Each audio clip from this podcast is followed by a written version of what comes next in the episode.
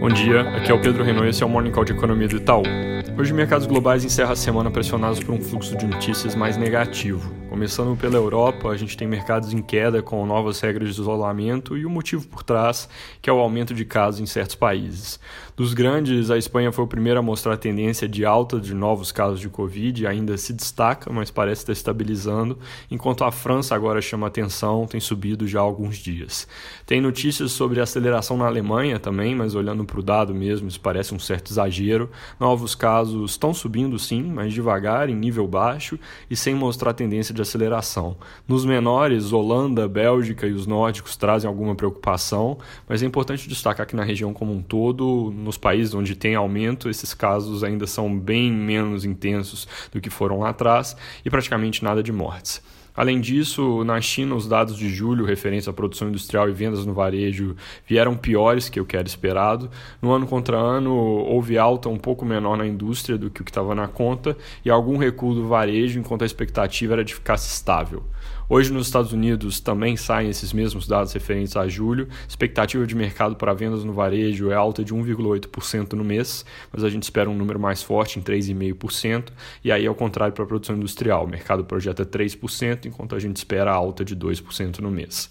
Lembrando que amanhã China e Estados Unidos se encontram para falar da fase 1 do acordo apesar do clima de tensão geopolítica mais acirrado entre os dois gigantes, as declarações ao longo dessa semana foram positivas, mas de qualquer forma, como é um evento de fim de semana, isso pode levar a uma posição de maior cautela hoje.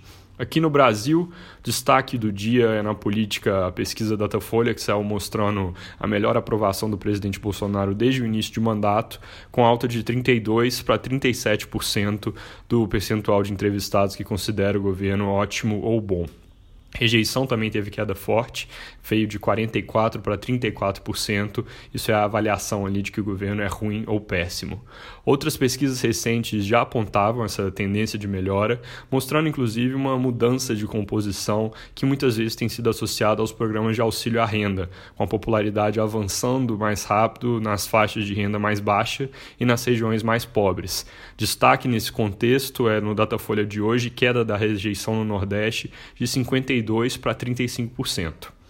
Sobre o assunto recente de pressões para aumento de gastos, depois de ter defendido o teto na quarta-feira, os jornais destacam que o presidente voltou a demonstrar ontem alguma simpatia à ideia de furar o teto de gastos numa live que ele fez. Isso, naturalmente, devolve um pouco mais de incerteza a esse assunto. Notícia mais concreta do que essa anterior é que, segundo o Estadão, o governo prepara uma MP para liberar 5 bi de obras públicas via crédito extraordinário, que é um mecanismo fora do teto.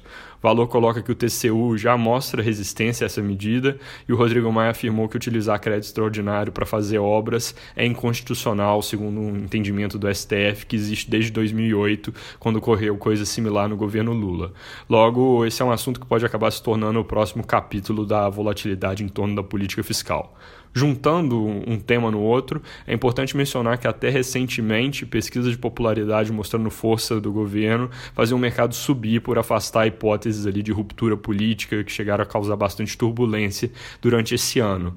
Essa de hoje pode ter uma reação mais dúbia, porque, dado o contexto, pode contribuir para trazer um verniz eleitoral para essa discussão fiscal, principalmente no que diz respeito aos programas de renda, e isso naturalmente pode preocupar o mercado.